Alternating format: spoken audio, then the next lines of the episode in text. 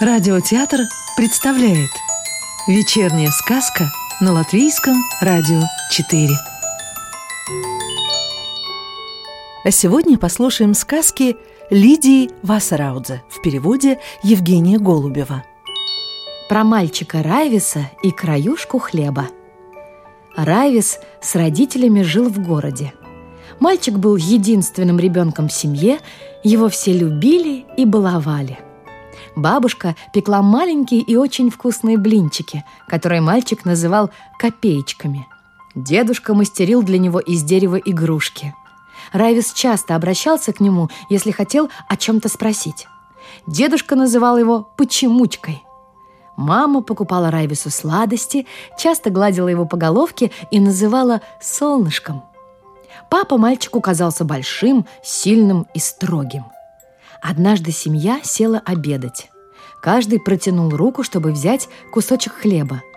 Но тот кусочек хлеба, который присмотрел мальчик, кто-то уже взял. Что тут началось? Слезы ручьем хлынули из глаз Райвиса. Своими маленькими кулачками мальчик так бил по столу, что прыгали тарелки. Мамочка положила на его тарелку другой кусочек хлеба, но Райвис бросил его под стол и пнул ногой. Все притихли. Папа велел хлеб поднять. На это мальчик громко закричал «Нет, он грязный!» Тогда бабушка наклонилась, подняла хлебушек и сказала «Ты оскорбил хлебушек, и другого кусочка не получишь. Хлеб святой, его нужно ценить и беречь. Пока ты этого не поймешь, то не станешь настоящим человеком. Бабушка вышла на балкон и стала крошить брошенный хлебушек птицам. В комнате повисла глубокая тишина. Хорошее настроение было испорчено. Райвис тоже ушел в свою комнату, думая о случившемся. Будут ли слова бабушки ему уроком на всю жизнь? Угис и улитки. В один из летних дней Угиса, пятилетнего светловолосого мальчика, привезли на дачу к бабушке с дедушкой. Утром после ночного дождя, когда засветило солнышко, улитки выползли погреться. Их было очень много. Мальчик побежал к бабушке с вопросом «Бабушка, у тебя улиточная ферма?» Бабушка не сразу поняла, о чем идет речь.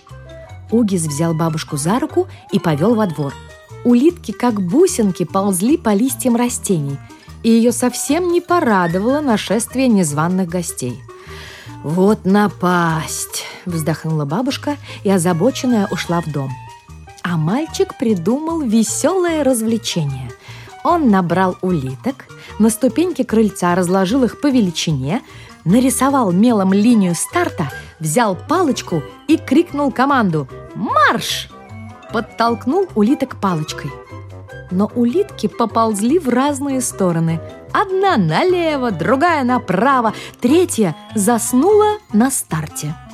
Уги свернул всех на линию старта. Несколько раз повторял все сначала, но улитки его не слушали. Мальчик решил продолжить тренировки. Прошла неделя. Ничего не менялось. Угис не мог понять, почему улитки его не слушают, ведь он все делал так, как когда-то тренер в их спортивной школе. Потом бабушка пригласила его собирать улиток. Угис удивился. «Улитки ведь не ягоды, зачем их собирать? Как это делать? Они не кусаются?» Бабушка улыбнулась. «Не кусаются. Мы их соберем и отнесем соседским курочкам. Для них это деликатес. Про мальчика нож и пальчик. Я не знаю, это было или не было. Я не знаю, где это было. Я не знаю, когда это было. Я подслушал эту историю, когда любимец семьи Минце, пушистый кот с большими круглыми голубыми глазами и длинным, очень пушистым хвостом, рассказывал ее своим котятам. Но было это так. Однажды в каком-то городе, в каком-то доме рос мальчик по имени Виллис. Он был еще небольшой, веселый и очень подвижный. часто проказничал. Мама ему часто говорила о том, что можно делать, а что нельзя. Мальчик слушал, кивал головкой, улыбался, но все делал по-своему. Однажды мальчик, когда никого не было на кухне, тихонечко пробрался туда, подошел к столу, поднялся на цыпочки, протянул руку и достал нож. Нож был большой и очень острый. Мальчик и не заметил, как это случилось, но на пальчике появилась ранка. Вилли сбросил нож на пол, пнул его ногой так, что нож полетел в угол кухни и сердито прокричал «Ты злой и вредный!»